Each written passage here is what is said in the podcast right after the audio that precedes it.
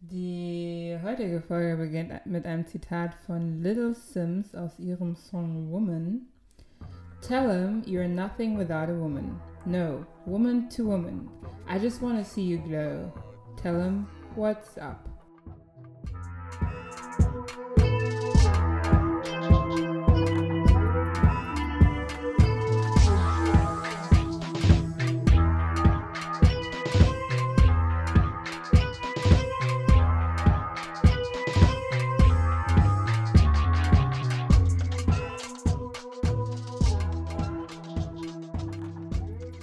Damit herzlich willkommen bei Bamasto Podcast. die Geburtssendung heute. Genau. Mit mir Smooth and Mir Gemma. genau, wir haben heute nämlich eine Hebamme dabei und zwar die Leslie. Hallo. Hi. Willkommen Hi. Hi.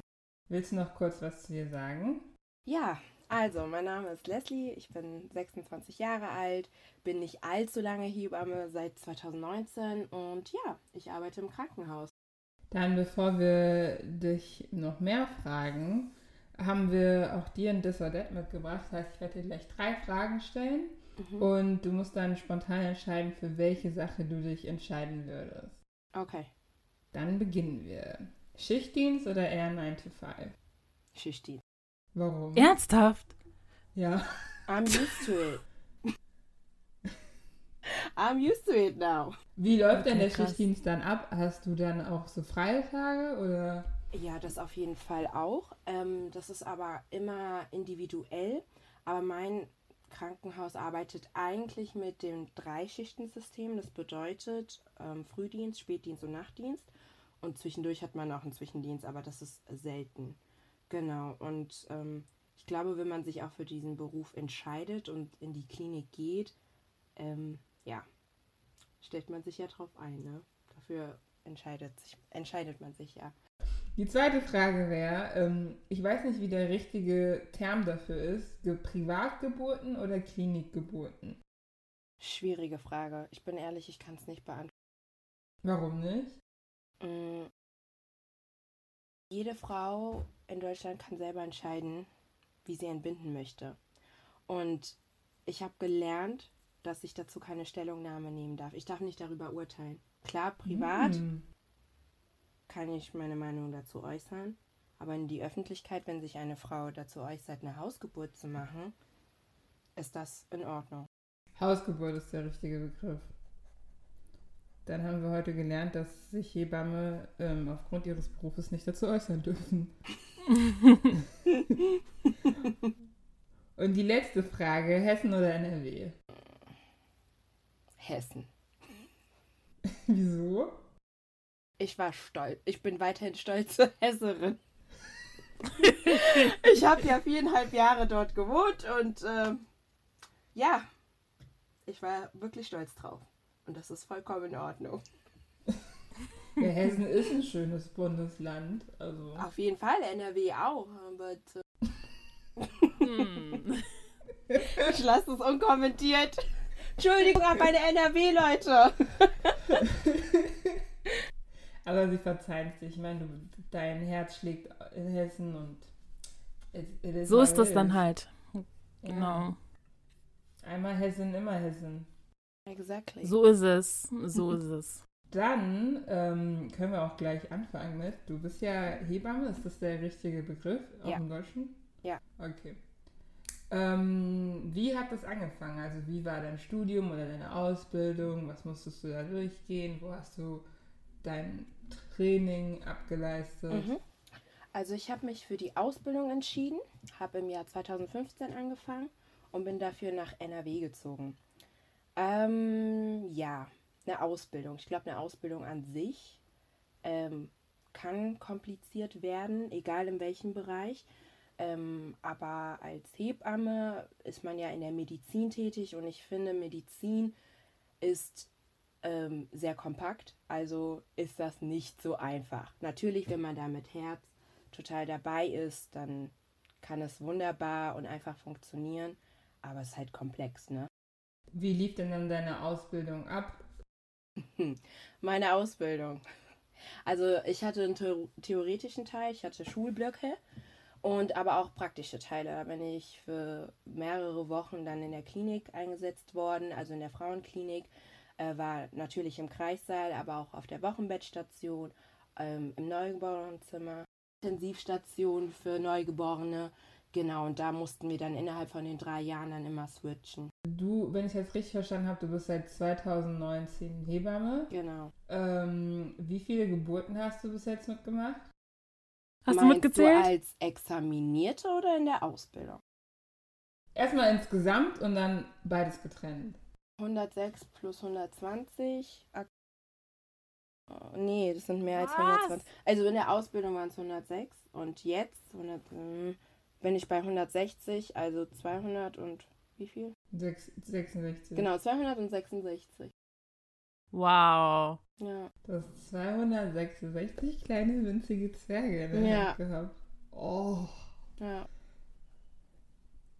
Ähm, wie ähm, ist die Zusammenarbeit? Also wie ist die Zusammenarbeit zwischen den Krankenpflegern? Weil ich kann mir das, seid ihr da komplett alleine oder seid ihr da mit denen? Mhm. Wie kann man sich das vorstellen? Ähm, ja, auf der Wochenbettstation gibt es auch Krankenschwestern. Ähm, wie gesagt, wenn man sich, äh, wenn man Krankenschwester ist, kann man ja eigentlich in jedem Bereich arbeiten. Man entscheidet sich ja dann irgendwann in Zukunft, wo in, in welche Richtung man gehen möchte. Aber im Kreissaal sind keine Krankenschwestern. Da sind wirklich nur Hebammen. Krass. Interessant. Wie läuft so eine, wie läuft die perfekte Geburt in Anführungszeichen ab? Ja, die perfekte Geburt ist ja dann die Physiologie. Das bedeutet, so wie es sein sollte. Ähm, das ist aber auch immer individuell. Ja, jede Person ist anders, jeder Körper ist anders und ähm, wenn alles gut läuft, dann ist super. Ja, aber wie gesagt, ist sehr individuell. Ich meine, wie läuft sie ab? Ich will wirklich mir das bildlich jetzt vor Augen. Ja, wie gesagt, das ist lassen. wirklich total unterschiedlich. Aber nehmen wir mal ein Beispiel. Wir haben eine Person, die ist zum ersten Mal schwanger, bekommt ihr Mhm. Kind, ähm, sie bekommt Wehen, meldet sich im Kreissaal, kommt mit Wehen äh, in den Kreissaal, ist schmerzbelastet. Ähm, dann hat man so eine Routine, man schaut, wie es dem Kind geht, wie es der Frau geht, man nimmt Vitalzeichen ab und dann wird sie vaginal untersucht. Und je nach Befund, das bedeutet, wie weit der Muttermund offen ist, muss man sich halt anpassen, was man jetzt mit der Frau macht. Das ist aber auch so, man muss da so ein bisschen spielen. Man muss die Frau auch beobachten, ja. Äh, Gehe ich mit ihr baden? Gebe ich ihr direkt ein Schmerzmittel? Geht sie nochmal spazieren? Deswegen, das ist so individuell. Ich könnte jetzt so viel darüber erzählen. Aber bleiben wir bei dem Beispiel. Ähm, man betreut sie und irgendwann kommt sie an einen Punkt, wo der Muttermund offen ist und das Kind einfach kommen möchte. Und dann presst man. Und dann ist das Baby hoffentlich schnell da.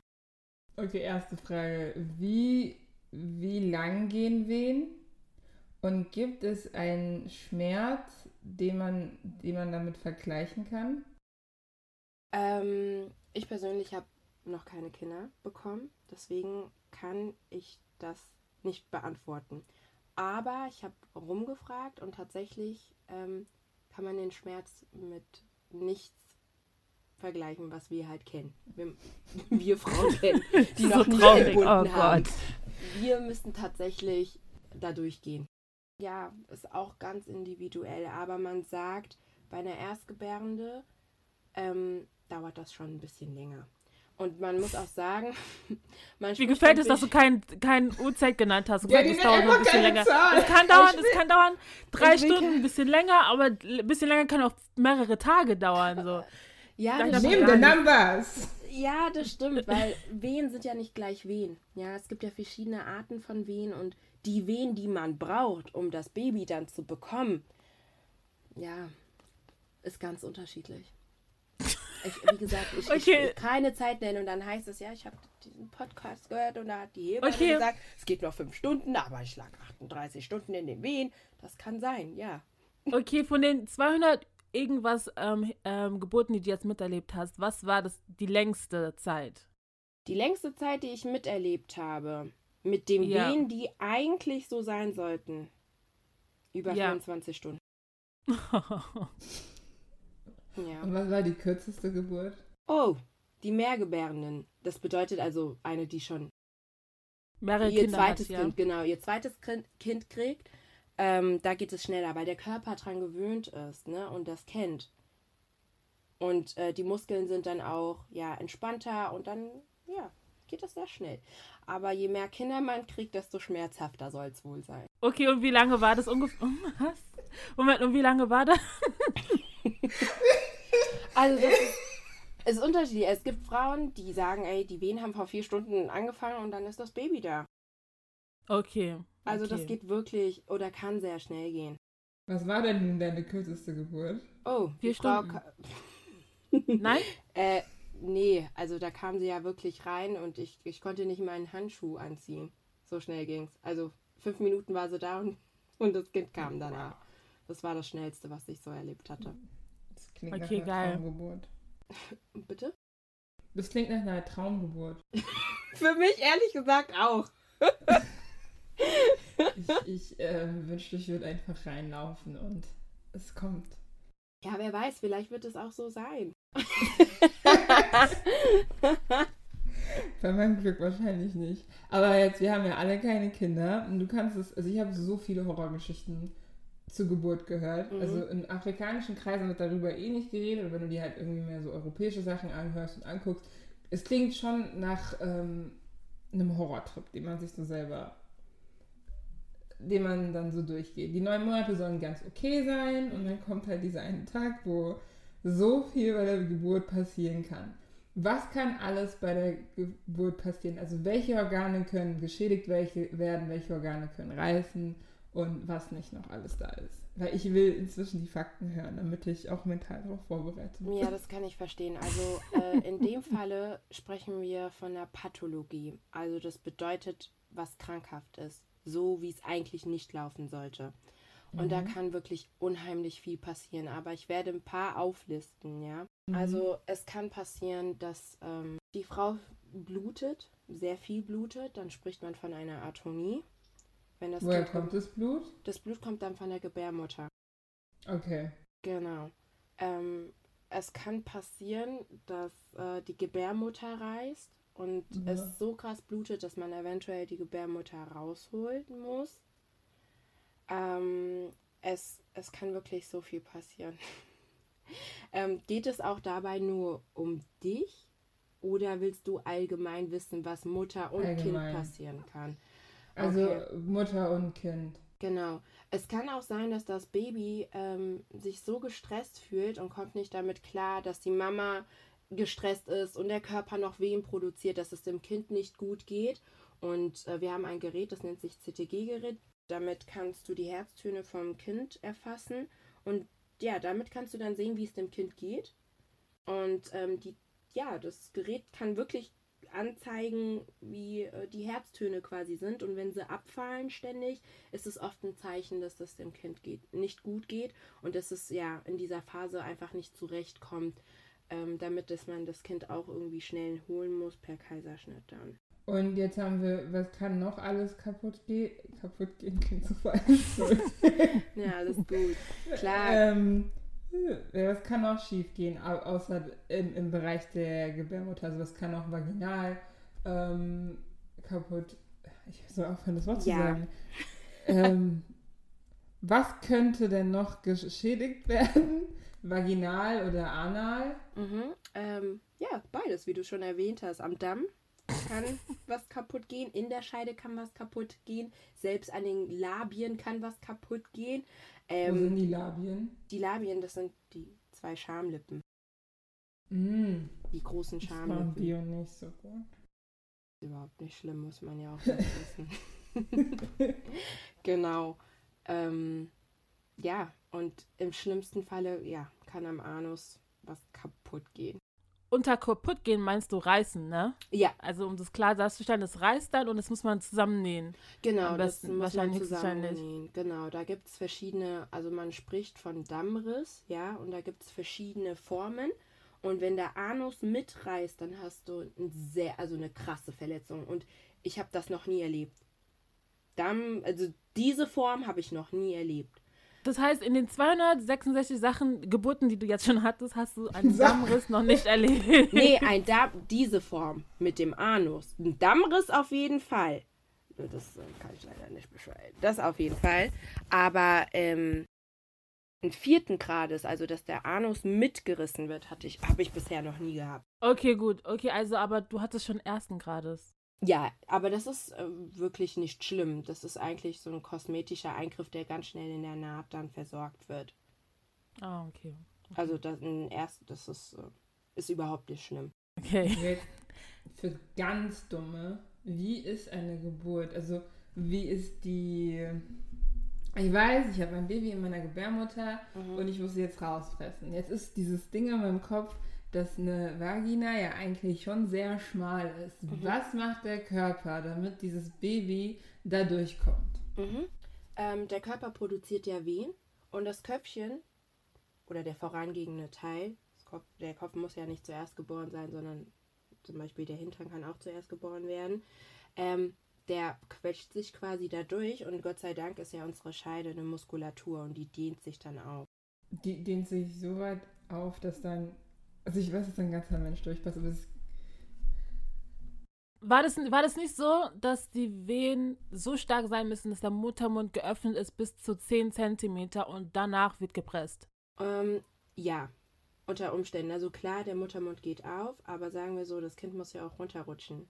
Ja, ähm, wenn, sagen wir, das Becken hat drei Etagen und das Kind muss quasi diese drei Etagen bewältigen und dann kann man pressen.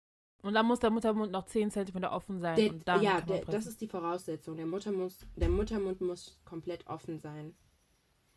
Also Vorher die lohnt sich das nicht. Nein, sonst reißt man sich auch damit alles auf. Nein, das macht man nicht. Geht es dann auch weiter als 10 Zentimeter auf oder muss man, Nein. oder ist das, das die Nein. Grenze? Das ist die Grenze. okay. Könntest du noch mal den Muttermund erklären? Also wo ist er? Was macht er? Was ist seine Funktion? Ähm, der Muttermund, der sitzt an der Gebärmutter. Ihr müsst euch vorstellen, das ist am einfachsten. Ein Luftballon, ja? Ein Mhm. Luftballon, der nicht aufgebla äh, aufgeblasen ist. Der ist ja oben rund und hat unten einen Stiel. Genau. Mhm. Und ähm, am Stiel ist ja eine Öffnung. Und das ist der Muttermund. Und der muss quasi äh, verschwinden und der Stiel auch. Dann, äh, ja, so kann man sich das am besten bildlich vorstellen. Ja, also eigentlich müsste ich euch das aufzeichnen. Also es ist schon eine Verbindung zum, zur Gebärmutter, die quasi unten hängt. Gemma geht's nicht gut.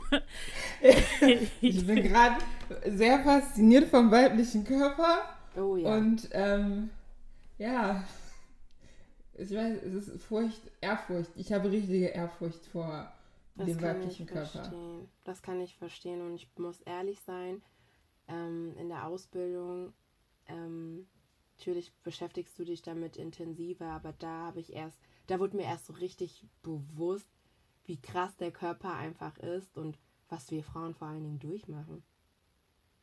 Und Ja. ähm, das ist schon echt heftig. Das ist echt heftig. Ja.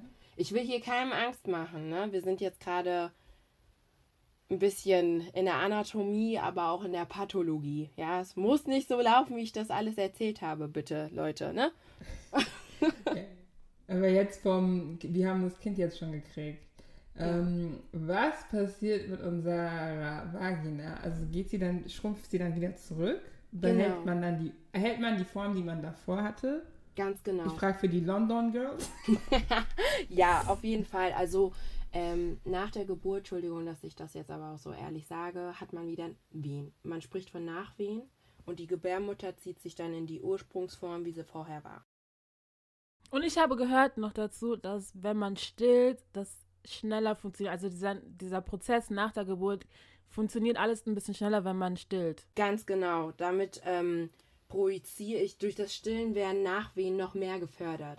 Und dann Okay, wie lange hat man diese Nachwehen? Oh, das ist auch individuell, aber so im Schnitt drei bis vier Tage, aber die sind nicht stark. Die sind nicht stark.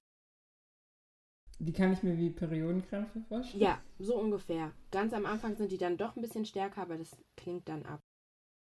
Oder was Okay. auch nicht erzählt wird, ist, dass man, also dass Frauen nach der Geburt immer noch so so Binden tragen müssen und so Pampers-Sachen, so ähnliches tragen müssen, Genau. wochenlang irgendwie, weil danach immer noch Blut kommt und solche, also ja, Ja, muss vielleicht auch erwähnt werden. ja, das auf jeden Fall auch. Also man nennt das Wochenfluss. Ähm, wie der Name schon sagt, fließt da für Wochen Blut aus der Scheide raus. Ähm, Wochen. Aber es wird auch mit der Zeit weniger und es verändert sich. Ja, also das bleibt nicht für immer oder sechs Wochen lang so stark. Wann kriegt man denn danach seine erste Periode wieder, nachdem man entbunden hat? Mm, Also wenn der Wochenfluss, der geht so zwischen drei und sechs Wochen Was? und dann, ja. So, was? Aber wie gesagt, die Blutung ist nicht so stark. Es klingt ab mit der Zeit. Es verändert sich. So ich glaube, Ich sollte mal bitte total erschlagen mit den neuen Informationen so. What? Ich, sag, ich dachte, die sagt jetzt Tage oder nicht Wochen. Es kann so gehen, muss aber nicht. Ne? Also es kommt ja auch immer drauf an, bist du, also generell, ich mache das auch so ein bisschen von abhängig, wie die Menstruation halt vor der Schwangerschaft schon war. Ähm, ist das eher eine Patientin, die eher verstärkt blutet, wenn sie die Periode hat oder nicht. Und davon macht man es auch so ein bisschen abhängig. Ne? Und wie gesagt, wie bei der Menstruation, du blutest die ersten zwei Tage und dann klingt es ja auch ab. Und beim Wochenfluss geht es halt ein bisschen länger, dass du vielleicht die ersten drei Tage verstärkt blutest und dann klingt es langsam ab. Ähm, dann wieder zurück zur Geburt, beziehungsweise das Baby ist draußen und dann kommt die Nachgeburt. Heißt das so? Ja, das ist die Plazenta. Beziehungsweise genau? Mutterkuchen.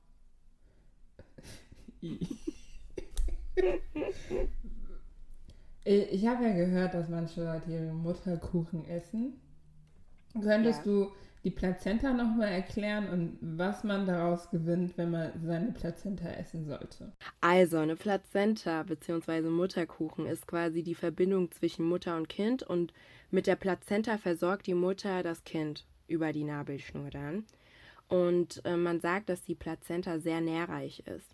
Ähm, die ist sehr eisenhaltig, ähm, hat wohl sehr viele Vitamine und ähm, kann auch als Medizin angewandt werden. Ja, also ähm, eine Plazenta ist, hat eigentlich eine coole Funktion. Und jeder kann selber für sich entscheiden, was er oder sie mit dieser Plazenta machen möchte. Aber ich meine, nämlich gerade schon fragen, sollte man sie denn essen? also Blick, Ja, jeder ähm, entscheidet es ja für sich, ne? Sollte man sie essen? Es gibt ja auch Rezepte im Internet, das kann man für sich entscheiden. Aber wie gesagt, ich kann dazu, ich darf mich dazu auch nicht äußern. Das wäre ja dann meine eigene Meinung. Okay, aber kennst, du- kennst du Leute, die das gemacht haben? Ähm, in der Ausbildung hatte ich ähm, ein paar Leute, die das tatsächlich mitgenommen haben, aber auch zum Essen. Es gibt aber auch ein paar Leute, die nehmen die Plazenta mit, um einen Baum zu pflanzen. Weil, wie gesagt, die ist sehr nährstoffreich und damit kannst du wunderbar ähm, ja, einen Baum pflanzen. Hat man bei Zwillingen dann dann zwei? Ähm, es kommt immer drauf an, was für Zwillinge man hat. Ja, also Zwillinge, die können zusammen in der Fruchtblase sein, die können aber auch getrennt in der Fruchtblase sein.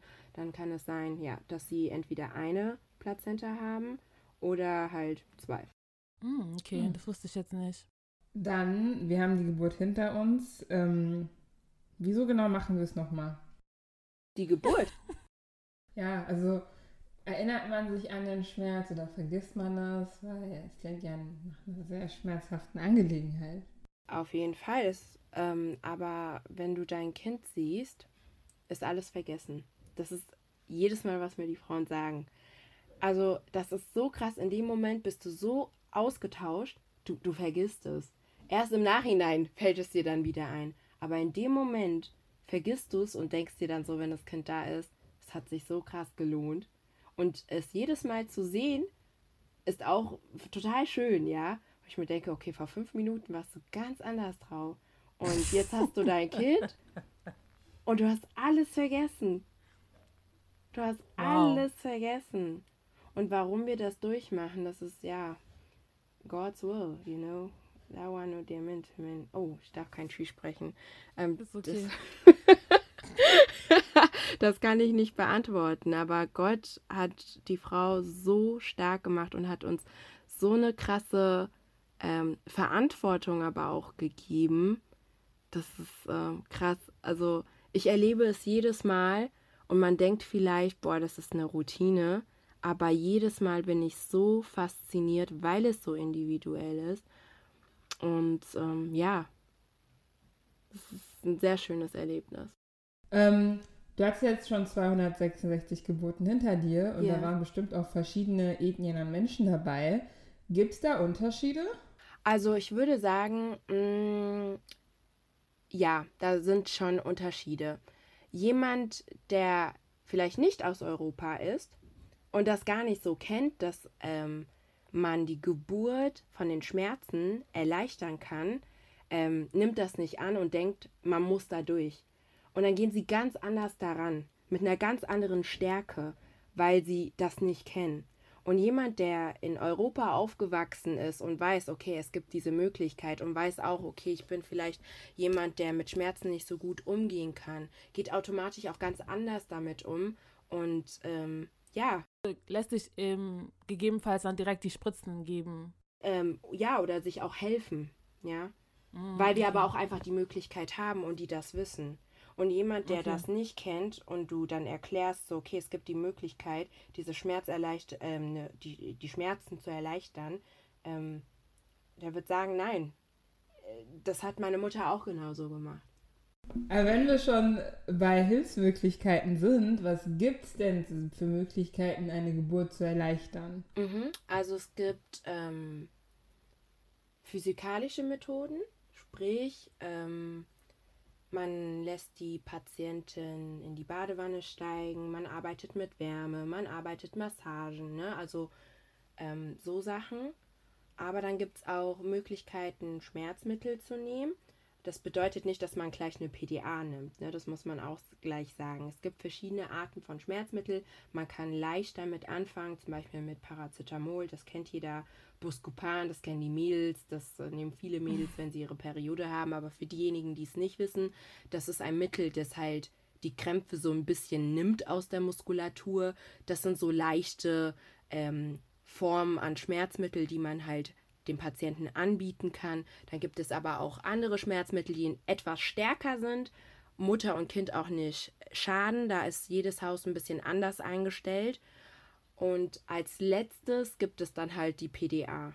Die PDA, kannst du die nochmal genauer erklären? Was genau ist das? Mhm, die PDA äh, ist quasi ein Schmerzmittel, das ein Anästhesist legen muss. Ja, ähm, da wird quasi ein Katheter in den Spinalraum gelegt und ähm, darüber läuft dann ständig ein etwas stärkeres Medikament, ähm, welches dann die Schmerzen dämmt, wenn eine Wehe kommt. Schmerzen sind weg, aber der Druck ist noch da. Aber viele Frauen kommen mit dem Druck klar und ja, können dann durch die Gegend laufen. Und ja, wenn die dann merken, okay, der Schmerz kommt wieder, ist das meistens ein Zeichen auch dafür, dass das Baby kommt.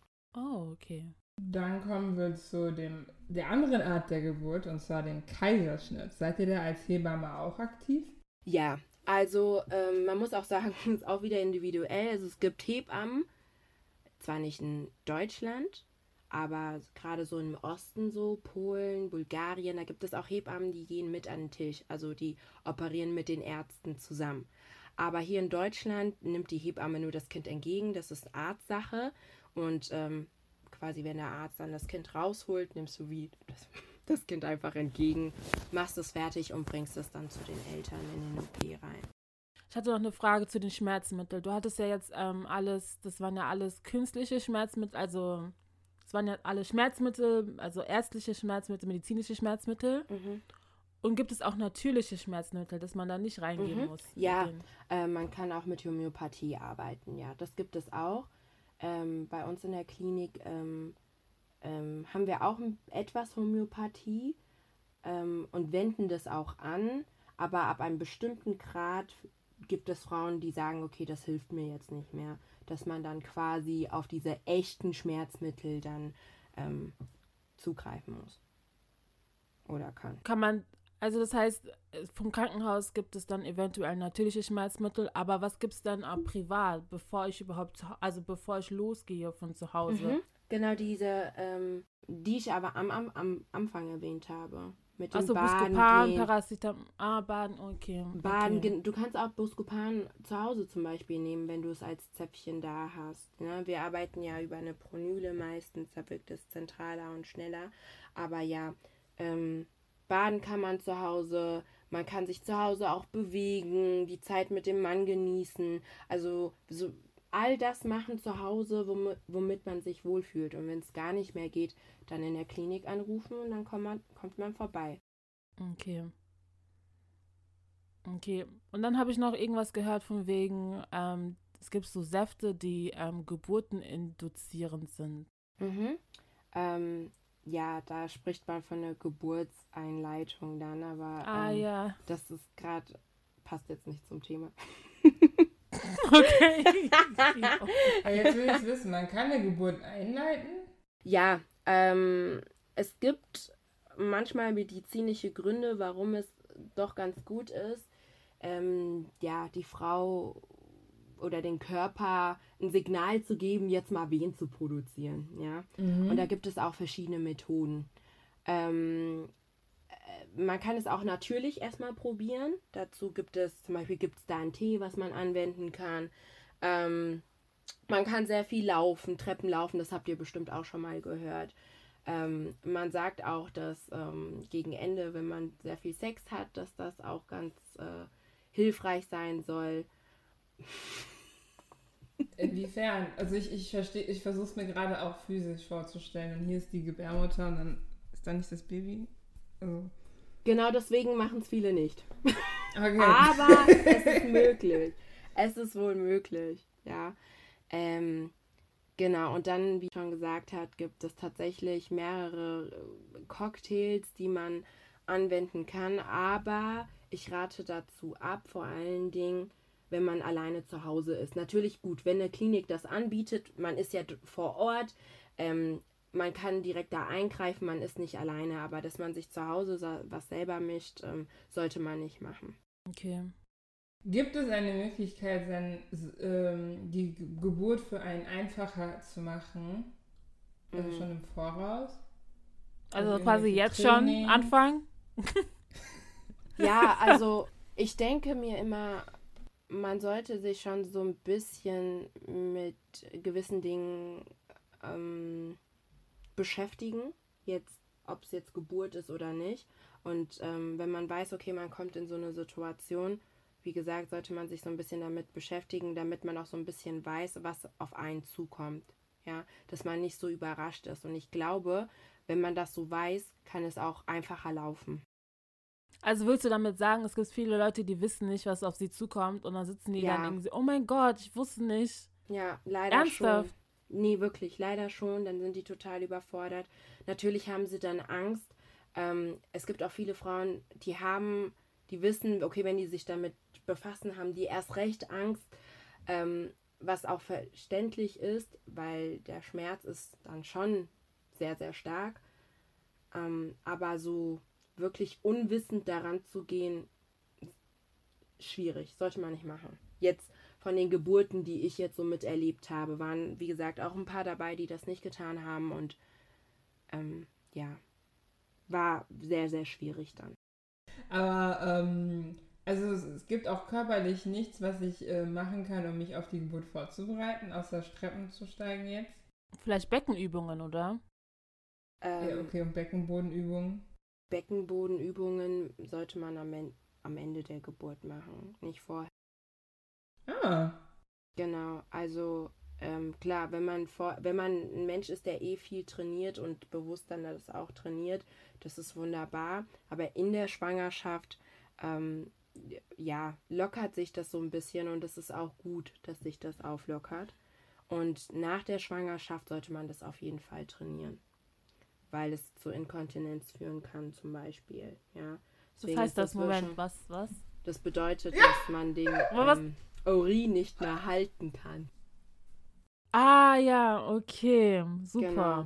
Also man sollte, das, das finde ich zum Beispiel ein Punkt, das ist auch sehr, sehr wichtig. Das wissen viele zum Beispiel nicht. Aber es gibt Ja. so viele Kurse, ähm, wo man das dann nach Geburt machen kann. Also sechs Wochen nach Geburt, sagt man, sollte man so damit anfangen, also Pi mal Daumen. Ähm, ja, finde ich, sollte jede Frau, wenn man die Möglichkeit hat, auf jeden Fall machen. Dann nochmal zurück zur Geburt und PartnerInnen. Sind die mit im Raum? Und wie sind die für dich? Ähm, ja, also gut, wir haben ja momentan Covid, deswegen gibt es da eine andere Regelung. Aber viele Männer sind bei den Geburten dabei, ja klar. Also ähm, es gibt auch ein paar Männer, die sagen von vornherein, die können das nicht und das haben die dann auch zu Hause besprochen und das ist auch vollkommen in Ordnung. Und dann gibt es wirklich Männer, die sind total dabei, unterstützen wirklich die Frauen. Da gibt es aber auch ein paar Männer, wenn die ihre Frauen wirklich leiden sehen, dass denen das so unheimlich leid tut, dass sie nicht wissen, was sie machen sollen, dass sie dann eher zurückhaltend sind. Also ähm, es ist ja so, wenn ich im, ich kann jetzt vielleicht, ich glaube, ich spreche für alle Hebammen, man geht in den Raum rein und man ist trotzdem für alle drei verantwortlich. Man schaut auch, wie es dem Mann geht, ne? Und beobachtet ihn auch so ein bisschen. Und es gibt auch ein paar Männer, die können das nicht und sagen, okay, oder fragen auch, ob sie im Moment rausgehen können. Dann können die ruhig rausgehen, ist kein Problem. Aber brich mir nicht zusammen, weil ich kann dich nicht auffangen. ich kann dich nicht auffangen. Ich kann dich Ist dir schon mal jemand zusammengebrochen? Äh, ja, und ich, ich habe es auch schon, ich habe ihn angesehen und gesagt, hey, schauen Sie mal, ich glaube, Ihnen geht's nicht gut, Sie sehen so blass aus. Und er hat gesagt, nee, nee, das kriegt er hin, der ist tough und so. Und dann ist er einfach umgefallen. Es tut mir leid, ich konnte dich in dem Moment nicht auffangen, weil ich gerade mit anderen nicht beschäftigt war. Ich habe es aber angekündigt. Ja, aber man hat automatisch einen Blick im ganzen Raum drin. Das kommt aber mit der Zeit. Man übt es und ich meine, ich war so konzentriert auf die Frau und habe mit einem Auge trotzdem auf den Mann geguckt. Und dann habe ich auch Hilfe geholt, ne, damit jemand ihnen da hilft. Ja. Ich konnte ja nicht. ich konnte ja nicht. Ja. Ich habe gehört, dass anstatt im Bett zu liegen und Mhm. dann zu pressen, es leichter ist, wenn die Frau senkrecht sich in die Hocke setzt und dann vage, also genau senkrecht quasi das Mhm. Kind kriegt, anstatt im Bett zu liegen, weil man dann auch einfach ähm, Mit der das? Schwerkraft das, arbeitet. Genau, mit der Schwerkraft arbeiten kann. Genau, das ist tatsächlich so. Also ich bin, ich äh, bin dafür bekannt, dass ich sehr viel mit meinen Frauen turne. Und ich glaube, in dem Moment hassen sie mich auch für, aber sind mir unheimlich dankbar. Aber tatsächlich ähm, Bewegung in das Ganze reinzubringen, ob man liegt oder aufrecht ist, ist allgemein gut, weil man das Becken bewegt, ähm, verschiedene ähm, Öffnungen auch aufmacht, um de dem Kind die Möglichkeit gibt, einfacher und schneller runterzurutschen. Ja, ähm, aber wie gesagt, aufrecht ist optimal, weil die äh, Schwerkraft da mit im Spiel kommt. Aber klar, man muss auch ein bisschen gucken, ne? wenn die Frau jetzt sagt, oh Gott, ich kann nicht mehr auf meinen Knien zum Beispiel stehen oder generell stehen, ja, dann müssen wir uns dann schon ähm, auf die Seite oder vielleicht auch ja, den Standardposition eingehen, also auf den Rücken und die Beine auseinander. Je nachdem. Macht, macht man auch eher abhängig von, ähm, wie die Patientin ist und wie motiviert und wie erschöpft sie ist. Okay. Oh, Entschuldigung, die, ähm, du hattest, du wolltest auf Kaiserschnitt eingehen. Nee, du wolltest wissen, wie der Ablauf ist, oder? Genau. Genau, also wie gesagt, das ist ärztliche Tätigkeit. Ähm, ähm, Kaiserschnitt ist halt eine große Operation auch, ne? Ähm, kommt es zum Kaiserschnitt, wird man immer aufgeklärt. Wie gesagt, eine Frau in Deutschland kann selber entscheiden, wie sie entbinden möchte, ob halt normal, also spontan oder halt per Kaiserschnitt. Und wenn sich eine Patientin für einen Kaiserschnitt entscheidet, ist das vollkommen in Ordnung. Und da laufen auch Gespräche ab und so weiter und so fort. Aber jetzt den Ablauf zu berichten, wäre ein Horrorfilm. Und das will ich jetzt nicht ansprechen. Noch schlimmer als die Geburt. Nein, aber ich meine, der Bauch wird aufgeschnitten, da wird was gerissen und so. Das, du wolltest so einen Ablauf hören, oder? Ja. Ja. so, so, willst du das so deinen Leuten wirklich sagen? Ja, aber gut, es, es, es bringt uns ja auch nichts, wenn wir dann nicht wissen, was auf uns zukommt. Ja, okay. Also ein Kaiserschnitt ist eine große Bauchoperation. Da wird ähm, ja ähm, im unteren Bereich der Gebärmutter aufgeschnitten mit einem Skalpell und dann das Kind rausgeholt. Wie lang ist so eine Narbe? Nee, die ist nicht so lang. Also mh, ist auch ein bisschen individuell, aber so im Schnitt vielleicht 10 Zentimeter, zwischen 8 und 10 Zentimeter. Und wie oft, also wie oft kann eine Frau hier in Deutschland noch einen Kaiserschnitt machen? Sagen wir, die erste Geburt konnte keine Kaiserschnitt werden. Hat sich da was geändert an der Zahl? Ich glaube, ähm, nach drei wird es kritisch. Mhm. Also das? wenn man ähm, zwei Kaiserschnitte schon hatte, muss man beim dritten Kind einen Kaiserschnitt machen, sagt man. Weil da einfach die Narbe das Problem ist, dass wenn, äh, wenn Wehen auftreten, ähm, mhm. kann die Narbe reißen und dann haben wir das nächste Problem, dass man da einfach kein Risiko eingehen möchte. Wenn man beim ersten Kind einen Kaiserschnitt hatte, kann man das beim zweiten Kind gerne nochmal normal probieren. Kommt es aber nochmal zu einem Kaiserschnitt, ähm, ja, wird es wie gesagt beim dritten Kind, ähm, ja, ist es zumindest bei uns nicht möglich, nochmal spontan zu entbinden. Da wird eher abgeraten. Aber ich weiß auch, dass es in Deutschland Kliniken gibt, die sagen, okay, sie hatten zweimal einen Kaiserschnitt und ähm, sie werden gut beobachtet und so weiter und so fort. Wir können es spontan probieren, wenn die Frau das aber auch natürlich möchte. Und gibt es eine Anzahl von maximalen Kaiserschnitten, die ihr durchführen würdet? Sagen, sie, sagen wir, die Frau hat schon fünf Kinder und dann alle fünf Kaiserschnitt und dann sagt ihr, okay, kein sechstes Kind mehr, weil das müsste Kaiserschnitt und die Name macht es nicht mit. Ja, also ja, gibt es schon. Man sagt schon, also man, ähm, ja, spricht dann nochmal über Verhütung und alles, klar, aber wenn die Frau jetzt nochmal schwanger wird, dann ist das halt so, ne? Okay, also es gibt keine Obergrenze, wo man sagen kann, okay, nee, das geht nicht. Mm, also wie gesagt, ich also, meine... das kann man nicht machen. Ich meine, ab fünf sagt man schon, okay, Frau bla bla bla, schauen Sie zu, dass keine nächste Schwangerschaft entsteht. Das gibt es schon. Aber wenn eine okay. Schwangerschaft trotzdem entsteht, dann, ähm, ja, wird dann es, wird es halt nochmal ein fünftes Mal. Genau, dann wird es halt nochmal fünfmal, ja. zum fünften Mal aufgemacht. Ja. Alles klar, okay. Was ist das gefährlichste Alter, um Kinder zu kriegen? Also mm. war, wohin sollten wir unsere Kinderplanung hinschieben, damit es kein Risiko für uns und das Kind wird? Mhm. Ähm, das ist eine gute Frage, weil in Deutschland sagt man, ab 35 ist man eine Risikoschwangere. Ja. Ähm, es gibt aber auch viele, also ich finde, oder es ist einfach heutzutage so, dass aber die Frauen immer erst im späteren Alter Kinder kriegen. Dass sich da jetzt auch ein bisschen was verändert hat. Aber ich finde, mit 50 noch ein Kind kriegen ist ein bisschen spät. Muss nicht sein. Aber, oder ja. muss mhm. nicht sein, weil da sich, oder schon mit 45, aber es kommt ja immer drauf an, ob du da dein erstes Kind kriegst oder schon, ja, mehrere hast, da muss man auch so ein bisschen abwägen. Aber ich finde, mit 45 ist das schon ein bisschen spät, weil sich einfach der Körper nochmal verändert. Ja, wir gehen ja in die Menopause. Die, Homo, Hom äh, nochmal, die Hormone verändern sich da auch nochmal. Also 45 würdest du jetzt sagen, spätestens. Ja. Alle Kinder bekommen haben. So. Ja. Okay. So hier. Try to get your children early. Dann seid ihr auch sehr aktiv und könnt euch um eure Kinder kümmern. Exactly. Wollt ihr auch was über Wassergeburten oder so hören? Mm. Ja, du hattest, ja, ich wollte eh fragen, du hattest erzählt, dass du Badewannen, also dass du die Mädels in die Wannen lässt und sie mhm. massierst. Habt ihr da so einfach Wannen im Klinikum? Genau, wir haben also eine ganz normale Wanne, die jeder so zu Hause hat, aber wir haben auch eine extra Wanne, das nennt sich Gebärwanne. In der Wanne kann man sogar, äh, ja, ein Kind gebären. Die ist dann auch groß und rund und ähm, ja, für uns vielleicht ein Whirlpool, aber für die Frau optimal, weil sie da einfach ihr Platz hat und dann entbindet sie ihr, ihr Kind im Wasser. Das gibt's auch. Hast du schon mal erlebt und findest du das im Vergleich zu den anderen Geburten, dass die also, Frauen entspannter wirkten? Oder auf jeden Fall. Auf ja, jeden oh, Fall. Okay. Die haben zwar die Schmerzen, aber durch die Wärme. Es ist zum Beispiel so eine natürliche Art von Schmerzmittel, ähm, weil man einfach mit der Wärme da arbeitet und die Muskulatur dann auf eine gewisse Art und Weise entspannt ist.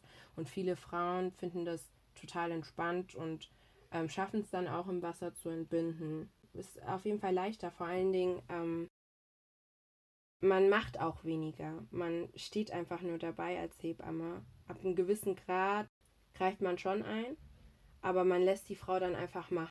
Das heißt, du musst nicht mit einsteigen. In die Badewanne? Nein. Nein, Oh, ich, chillig. man sitzt da und wartet. Und leitet sie vielleicht so ein bisschen an, aber sonst macht sie dann ihr eigenes Ding. Aber trinkt das Kind nicht? Nein, dein Kind ist doch im Wasser. Ich weiß, aber es ist ja anderes Wasser. Nein, nein. Also wenn es geboren wird, dann tatsächlich schwimmt das Kind sogar hoch. Also jetzt nicht so, wie man es kennt, ne? Aber es kommt dann so hoch und guckt dann durch die Gegend und dann nimmst du dein Kind selber entgegen. Dann seid ihr Babys können ja auch schwimmen, wenn man mit denen Genau. schwimmen geht, so nach der Genau. Geburt. Die können schwimmen. Ja. Und dann hältst du dein Kind im Wasser fest. Na, und dann verlernen sie das und dann müsste man das ihnen wieder beibringen. Es sei Genau. denn, man bleibt direkt von der Geburt dabei. Dann hast du noch eine lustige Story aus dem. Wie, wie nennt ihr das? Aus dem? Kreissaal. Aus dem Kreissaal. Ja, eine lustige ja. Geschichte. Irgendwas so total Lustiges, wo du denkst, boah, ja, das wirst du so schnell nicht vergessen. ähm, ja, auf jeden Fall. Also wie gesagt, es gibt Frauen, wenn die äh, wirklich, wirklich, wirklich krasse Schmerzen haben, sind sie wie ausgetauscht. Und der Ehemann, der hat sich wirklich Mühe gegeben und wollte einfach für sie da sein und hat ihr wirklich, wirklich sie total motiviert mit Schatz, das schaffen wir schon und so weiter und so fort. Und äh, die Frau hat nie was gesagt. Aber der Mann hat immer weitergemacht und irgendwann ist die komplett ausgerastet. So krass ausgerastet, dass ähm, ich, musste wirklich voll lachen. Ich, es ist, ich glaube, ich musste sogar vor der Patientin lachen, dass wir alle in dem Raum gelacht haben. Sie hat ihn richtig angeschrien, meinte, Schatz, es reicht, ich hab's verstanden. Das Kind ist gleich da, jetzt lass mich in Ruhe. Oh, das ist so okay. Okay. Mhm. Also, das ist, ähm, ja. ja, aber auch manchmal was für Sprüche so fallen und so ähm, von den Frauen. Na klar, manchmal oder danach tut es denen ja dann irgendwie leid. Ähm, aber ja, man muss einfach, wie gesagt, gucken, wie die Frau ist und schauen, okay, kann ich mit der Frau viel reden oder halt nicht. Ähm, macht sie ihr Ding oder halt nicht. Ne? Wird man erst mit der Zeit dann beobachten. Vielen lieben Dank, dass du hier warst bei uns und dass du deine Erfahrung aus dem Kreissaal mit uns ähm, geteilt hast. Danke, Leslie. Gerne, gerne. Ich hoffe auch, dass ihr da draußen, vor allem ihr Frauen oder auch vor allem ihr Männer, ähm, versteht, was eine Frau so durchgehen muss, dass wir uns jetzt auch aufklären konnten und so jetzt für unsere zukünftigen Geburten vorbereitet sind. Ähm, zumindest einigermaßen. Und dass wir jetzt mental dahin kommen, zu sagen, jetzt wir kriegen Kinder. Auf jeden Fall, Leute, es ist so schön. Glaub mir, am Ende, es wird sich so lo- lohnen. Ich wollte hier keinem Angst irgendwie machen. Ähm, das Endresult, wie gesagt, oder Endresultat ist das Beste. Wirklich. Das glaube ich. Ich meine, wir lieben ja alle unsere Eltern, unsere Freunde und sind ja auch auf diesen Weg gekommen. Genau.